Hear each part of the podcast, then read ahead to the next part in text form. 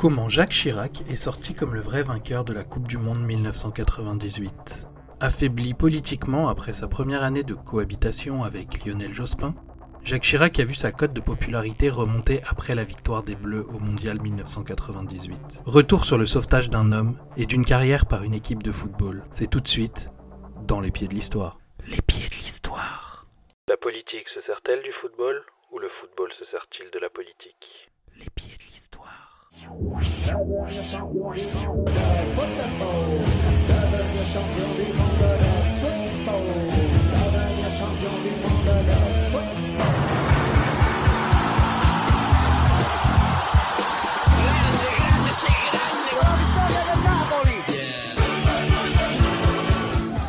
Jacques Chirac est né en 1932 à Paris.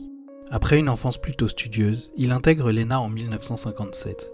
Ce sera pour lui le début d'une carrière politique dans laquelle il ne cessera jamais de grimper les échelons. Après différents mandats de conseiller général, de secrétaire d'État ou de ministre de l'Agriculture, il est nommé en 1974 ministre de l'Intérieur.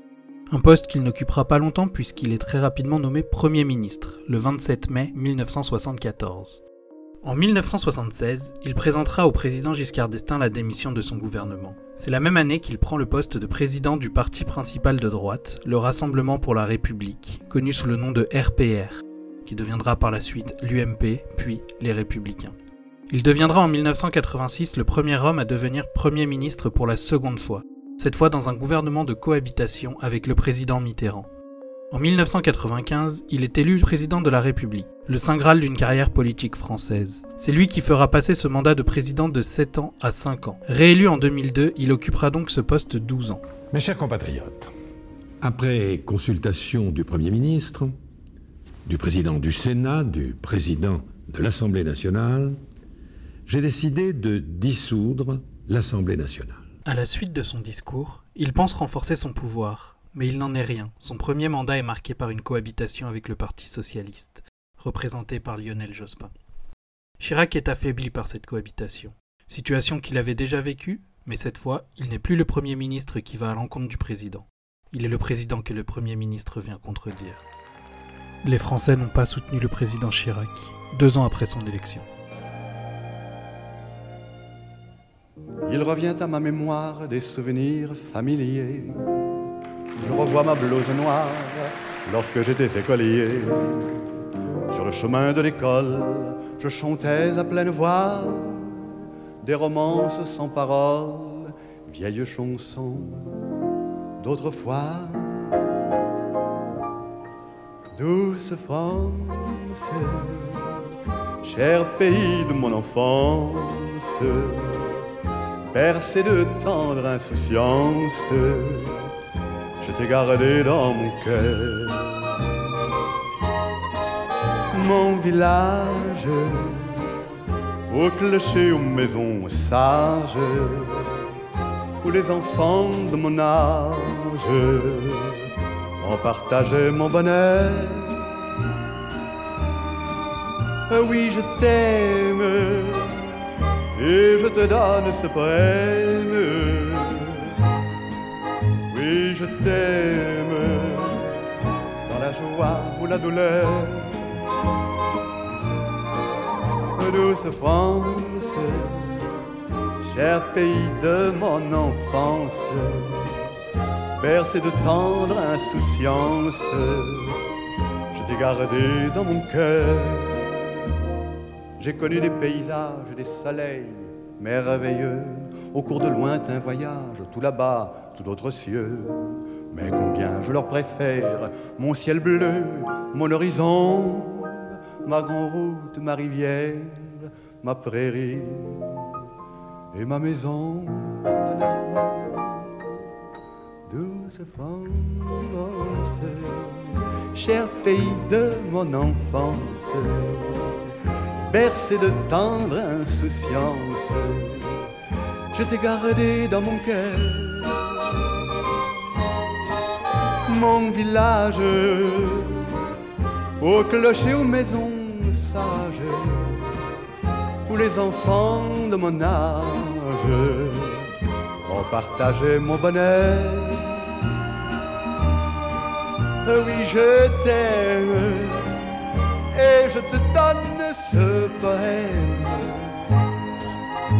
Oui, je t'aime dans la joie ou la douleur. Douce France, cher pays de mon enfance, bercé de tendre insouciance, je t'ai gardé dans mon cœur, je t'ai gardé dans mon cœur.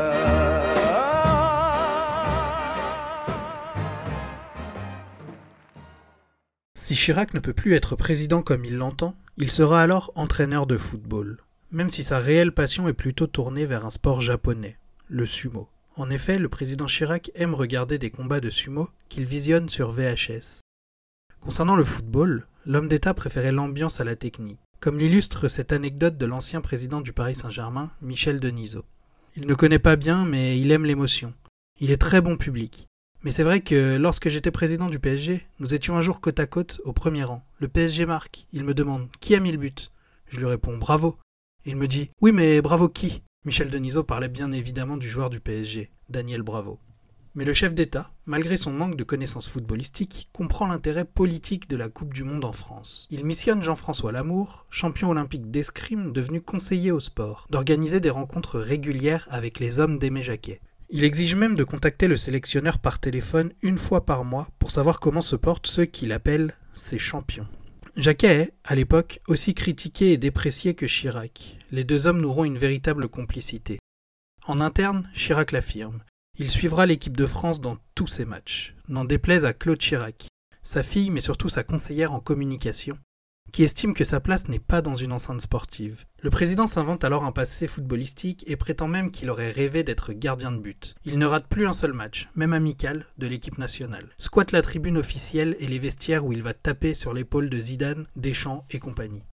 À l'image de ce 28 janvier 1998, date à laquelle la France inaugure son nouveau stade à Saint-Denis, le Stade de France, la plus grande enceinte sportive du pays et le nouveau terrain de jeu de l'équipe de France.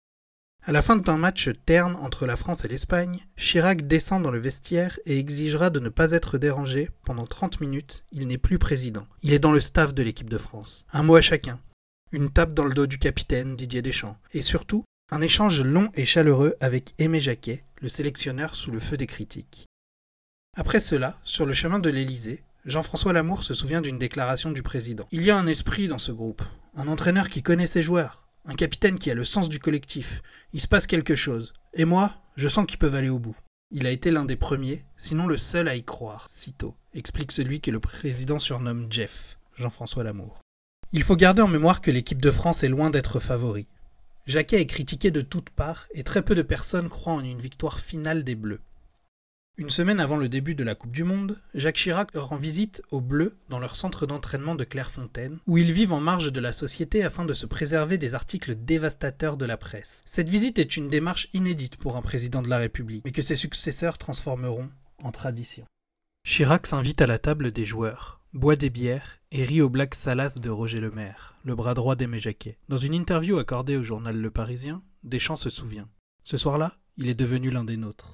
Il a été notre premier supporter tout au long de la, compétition. Il est venu souvent nous témoigner de son soutien.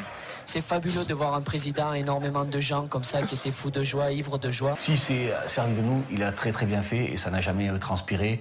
Et on n'a jamais euh, senti dans le groupe euh, se dire ah ben, ce monsieur, il se sert de nous. Non, pas du tout. Non, mais il avait ce côté attachant justement et tu as des personnes comme ça que tu. Voilà, que en as d'autres que tu fracasses et puis, que, et puis le président quand même. Celui-là, enfin voilà, on était, on était plutôt tous sympas avec lui. C'est ce côté sympathique euh, qu'apprécient d'ailleurs enfin, les joueurs, mais pas que, enfin, les Français aussi. L'actuel sélectionneur de l'équipe de France y confie également que, durant ce repas, Chirac lui aurait glissé à l'oreille. Je m'entraîne à lever la Coupe du Monde, alors il faut me la ramener. Si peu de Français parient alors sur une victoire des Bleus, Jacques Chirac, lui, en est déjà persuadé.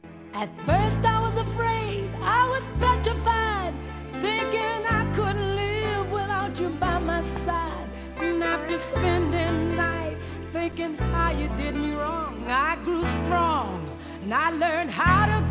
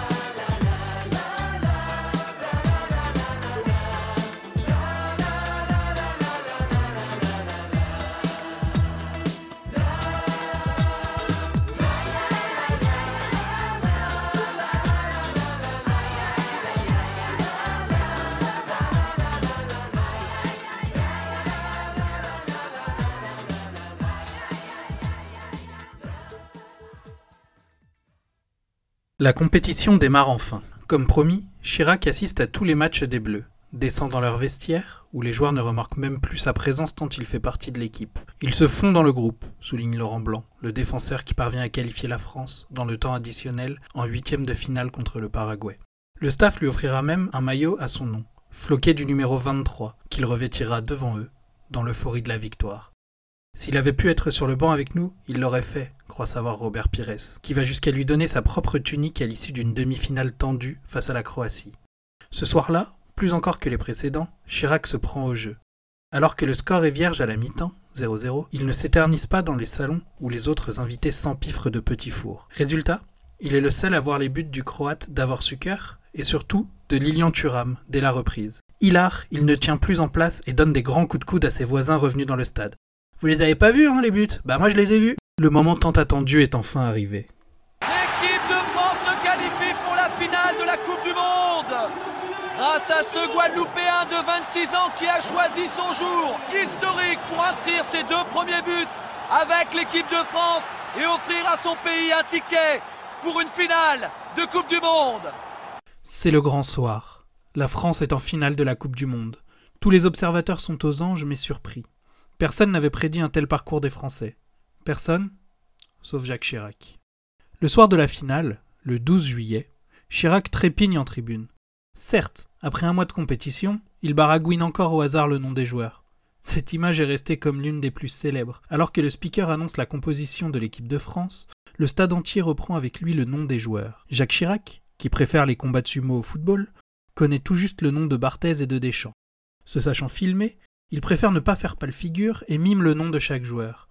Hélas, on remarque assez facilement que le président se contente d'ouvrir la bouche, mais avec beaucoup de conviction, il faut le reconnaître, et qui, malgré de nombreuses moqueries, ne fera que renforcer son capital sympathie auprès des Français. Retour au match. La France est arrivée en finale, mais la compétition est loin d'être gagnée. En face, la terrible Seleção, l'équipe du Brésil de Ronaldo, de Dunga, Leonardo ou encore Roberto Carlos. Côté français, Laurent Blanc est suspendu après avoir reçu un carton rouge contre les Croates. Il est remplacé poste pour poste par Franck Leboeuf. Pour le reste, Jacquet conserve son système habituel. L'équipe de France n'a, avant ce match, concédé que deux buts lors de toute la compétition. Mais ses détracteurs attaquent son manque d'efficacité offensive. Le coup d'envoi est donné. Dans la tribune, il ne faut plus parler à Chirac. Trop stressé. Stressé par les occasions brésiliennes, après les 20 premières minutes de jeu. Puis à la 27e minute, corner pour la France. Petit à la baguette. Il le botte directement sur la tête de Zidane. 1-0. Le Stade de France exulte. Chirac en a les larmes aux yeux. Ils sont en train de le faire. Avant la mi-temps, Zidane récidive. Djorkaeff tire un corner, tête de Zidane. Dans les tribunes, on n'en s'entend plus. 2-0. En deuxième mi-temps, De est exclu. Vieira remplacera Djorkaeff pour renforcer son milieu de terrain après avoir fait reculer Petit en défense centrale. Il faut absolument tenir le score. En toute fin de match, le défenseur de fortune, Emmanuel Petit, viendra clore le spectacle sur une contre-attaque. Brésil 0, France 3. L'équipe de France est championne du monde Vous le croyez ça L'équipe de France est championne du monde en battant le Brésil 3-0, deux buts de Zidane, un but de Petit. Je crois qu'après avoir vu ça, on peut mourir tranquille. Enfin, le plus tard possible, mais on peut. Ah, c'est superbe. Quel pied Ah, quel pied Oh putain. Oh là là là là là là. Oh. Oh c'est pas vrai. Oh c'est pas vrai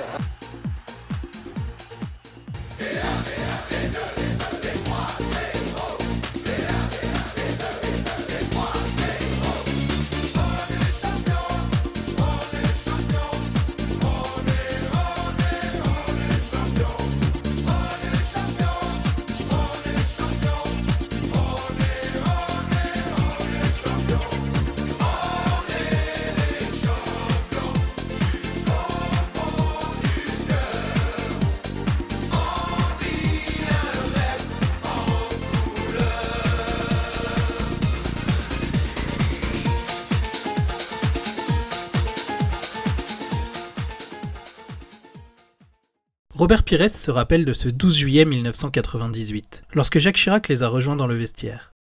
C'est la fin du match, on est entre nous, et puis arrive notre président de la République, monsieur Jacques Chirac. Mais en fait, à ce moment-là, c'est pas le président. C'est plutôt un enfant heureux, aussi ému que nous et extrêmement timide. Une image reste en mémoire. Le bisou sur le crâne du gardien des Bleus, Fabien Barthez, qui prouve l'attachement de Chirac pour cette équipe. Outre la victoire d'une équipe de football, c'est la victoire d'un pays. C'est une France rassemblée qui est dans la rue. Une France unanime qui oublie ses problèmes le temps d'une soirée, pour célébrer, et surtout, pour faire la fête. On montre ce qui se passe sur les Champs-Élysées. C'est Il y exceptionnel. a un million, pour l'instant on évalue à 1 million 200 000 Ouais. les gens qui sont sur les Champs-Élysées. Une grande famille. hein. Et, Ouais. et c'est, et les gens sont sortis pratiquement euh, simultanément après le coup de sifflet final. Et ça a été pareil dans toute la France, dans toutes les villes de France. Deux jours plus tard, Chirac soulève à son tour la Coupe du Monde à l'occasion d'un 14 juillet à la saveur particulière. La veille, les Français ont célébré la victoire jusqu'au bout de la nuit. Des scènes de liesse inédites dans les villes et les campagnes font le tour des télévisions du monde entier. On dénombre plus d'un million et demi de fêtards sur les Champs-Élysées. Du jamais vu depuis la Libération, titrent même certains journaux. Le président Chirac tient aussi à honorer ses nouveaux héros et les invite à la traditionnelle Garden Party qui leur sera dédiée. 4000 jeunes venus des quatre coins de la France, sélectionnés et invités par l'Élysée, envahissent la cour et les pelouses du 55 rue du Faubourg Saint-Honoré. Le jardin du palais prend des airs de stade où Chirac s'octroie un bain de foule, aux côtés de Deschamps, de Jacquet. Le président se laisse embrasser et enlacer par ses badauds qui chantent à tue-tête I Will Survive. C'est à croire que c'est le président qui a gagné la Coupe du Monde, s'amuse un journaliste de France 2 qui commente l'événement en direct. Chirac a gagné en effet. Sur le perron de l'Élysée, il tient serré contre lui cette coupe si chère, pendant que Zizou, ce gamin marseillais d'origine kabyle, improvise un discours. Il le regarde avec des yeux d'enfant, sourire aux lèvres. Chirac est fier. Pour cause, cette équipe donne un nouveau souffle à cette France qui s'affaissait sous la morosité. Lors d'une interview, il déclare Cette équipe à la fois tricolore et multicolore donne une belle image de la France dans ce qu'elle a d'humaniste, dans ce qu'elle a de fort, dans ce qu'elle a de rassembleur. Et ce matin, je regardais le- le- naturellement le défilé, j'étais au défilé, et je voyais aussi, qu'on ne souligne pas assez, que l'armée française, qui a été ovationnée sur les Champs-Élysées, elle est également à la fois multicolore et tricolore. Et tout cela donne une belle image de la France. Le chef d'État dit également espérer qu'au lendemain de ces fêtes, on garde quelque chose de fort de ce sentiment national, un sentiment d'union qui a réussi à construire autour de lui. Il déclarera également quelques jours plus tard, à Paris Match, On a beaucoup parlé d'intégration, du visage moderne de notre pays offert par cette équipe d'exception. On a eu raison. Bien sûr, tous les problèmes n'ont pas disparu soudainement et l'intégration est toujours à réinventer. Mais je voudrais dire à tous ces jeunes qui se reconnaissent dans cette équipe tricolore et multicolore que chacun, à sa place, est dépositaire d'un peu de fierté de la France, que chacun a un rôle à jouer, quelque chose à donner. Il est normal que l'on soit attaché à son quartier, à sa cité, mais c'est en jouant France que l'on va loin, parfois au-delà de soi-même. Pendant tout un mois, l'indifférence, l'individualisme et la solitude ont laissé du terrain. À leur place, il y a eu échange, chaleur, communion spontanée, par-delà les frontières et les barrières, autour d'une ambition partagée. C'est la principale leçon de la Coupe du Monde. Une leçon de cœur, de courage et de fraternité mêlée. Une France qui gagne ensemble. Au-delà de la nostalgie des lendemains de fête, je crois et j'espère que nous allons garder au cœur cet élan et cette fraternité. Aujourd'hui, on est arrivé au moment où c'est notre génération à nous euh, qui allons avoir les clés de ce pays. On l'a déjà même. On a des choses à dire, on a des choses à faire pour ce pays et on lui doit ça. Il faut juste en avoir conscience et se poser tous la question. Ensemble, qu'est-ce qu'on veut comme France? C'est quoi notre France? C'est quoi notre France?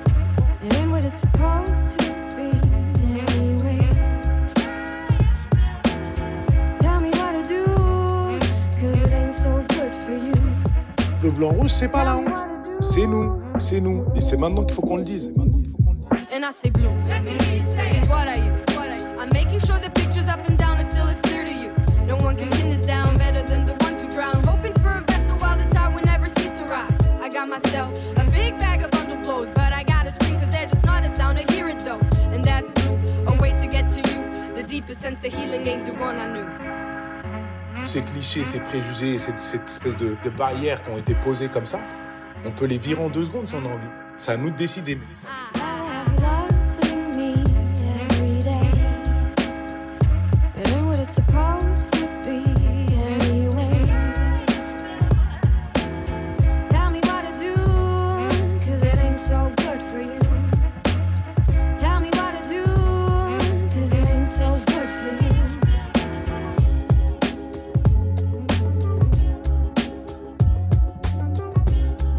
a des problèmes. Oui, c'est pas parfait. Mais c'est quand même bien ce qu'on a. Tu vois Restons ensemble, quoi. Restons ensemble. euh, perdons pas de vue ça qu'on est bien ensemble. C'est améliorable. Mais pour l'améliorer, il faut le garder.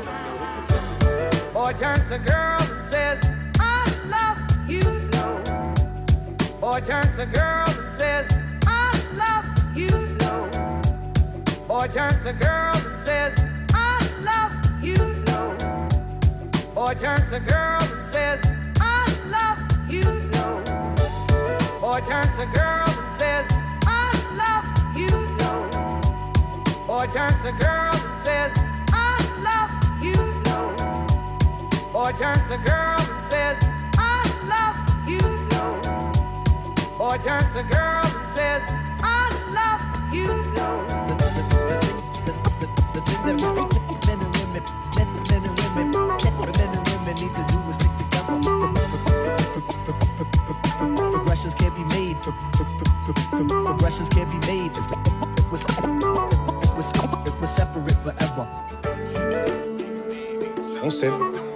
J'aime la France.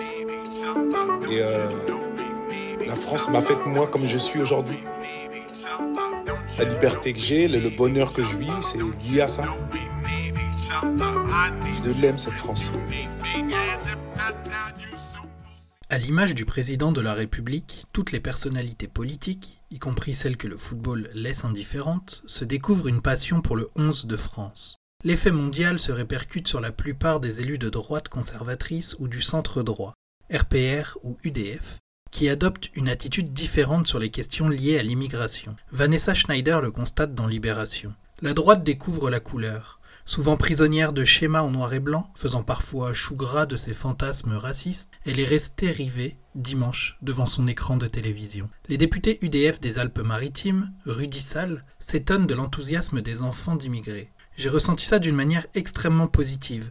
C'est un signe qui doit en amener d'autres. Thierry Mariani, maire RPR de Valréas, dans le Vaucluse, parmi les plus sévères dans le débat sur l'immigration à l'Assemblée nationale, affirme sans détour. La majorité de ceux qui tournaient comme des fous autour de la mairie avec des drapeaux français étaient des beurs et des blacks. C'est à la fois surprenant et agréable.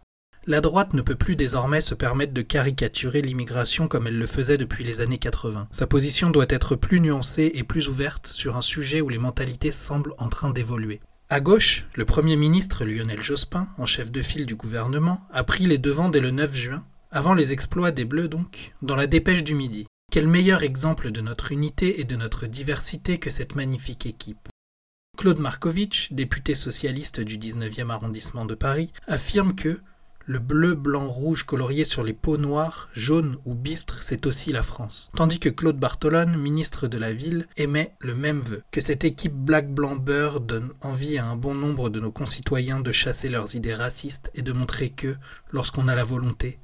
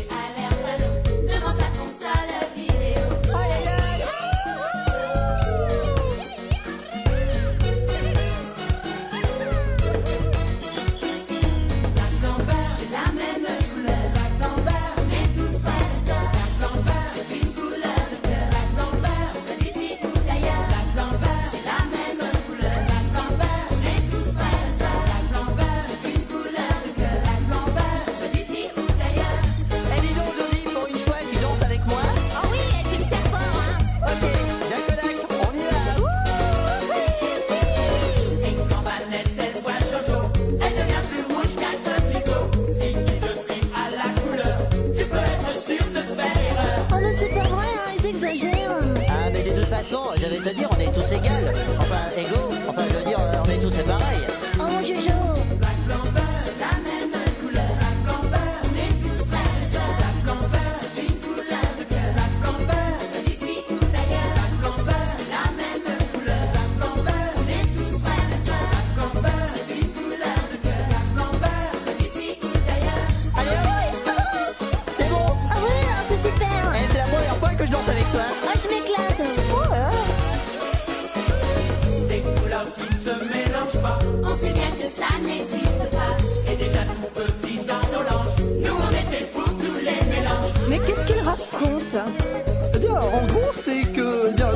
Pareil, c'est ça, voilà. C'est c'est adéquat. C'est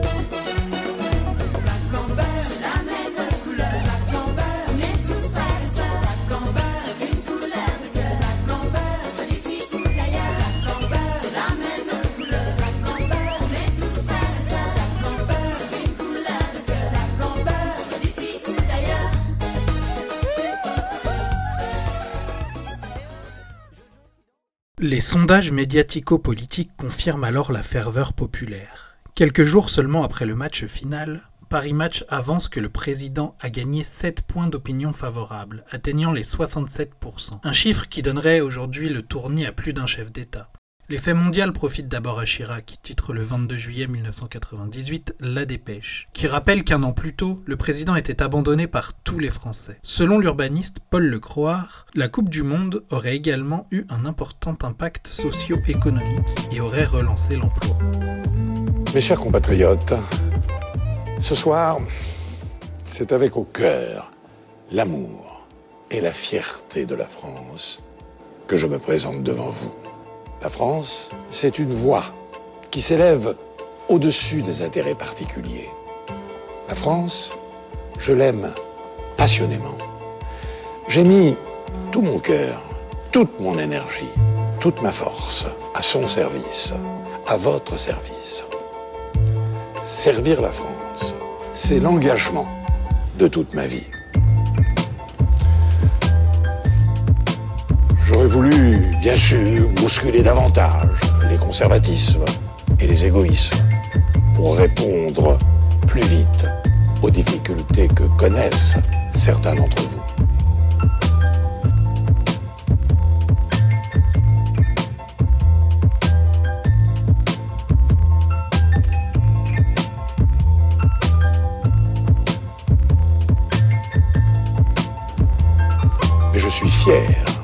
D'avoir conduit des réformes importantes pour garantir nos retraites.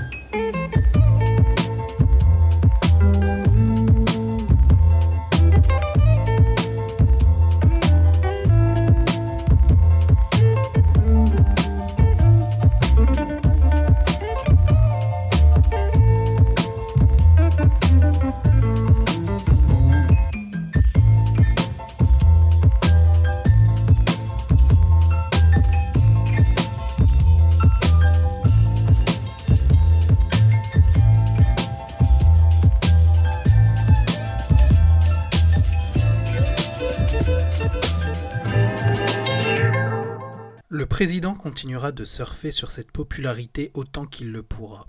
Dès les premiers mots de ses vœux du 31 décembre 1998, il évoque cette joie sans frontières de la Coupe du Monde, symbole de fraternité et d'union.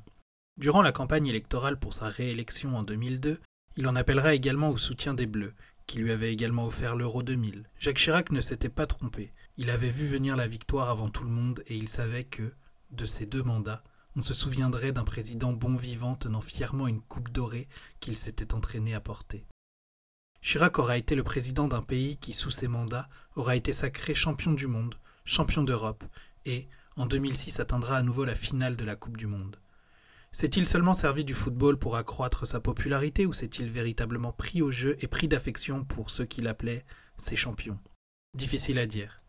Avant de conclure ce podcast, revenons sur la finale de la Coupe de France, le 11 mai 2002. Ce match oppose le FC Bastia et le SC Lorient. Alors que le traditionnel hymne du pays est lancé, les supporters corses sifflent copieusement la Marseillaise, pour faire valoir leurs revendications indépendantistes. Chirac est en colère. Il déclare Ça siffle? Je m'en vais. Il quitte la tribune présidentielle, demande le renvoi des équipes au vestiaire et prononce une allocution en direct où il dénonce un comportement inadmissible et réclame des excuses de la Fédération française de football, qui les lui présente aussitôt, par l'intermédiaire de son propre président. Quelques irresponsables ont cru devoir siffler la Marseillaise ce soir au début de ce match. C'est inadmissible et inacceptable.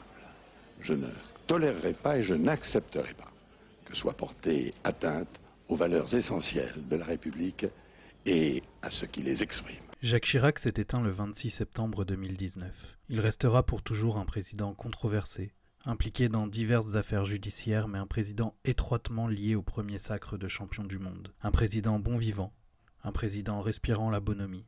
Cette image, il la doit d'ailleurs en grande partie à sa marionnette des guignols de l'info.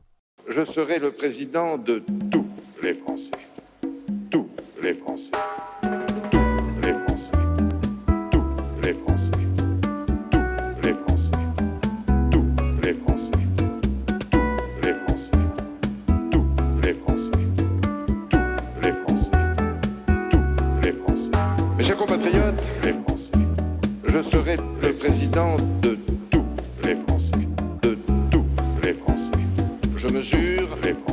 Difficulté de la tâche qui nous attend, les Français.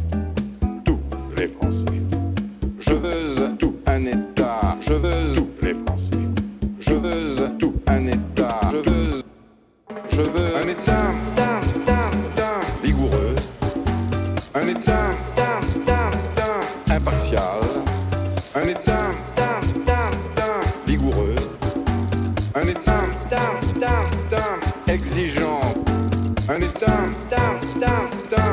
Je serai le président de tous les Français. Tous les Français. Tous les Français. Tous les Français.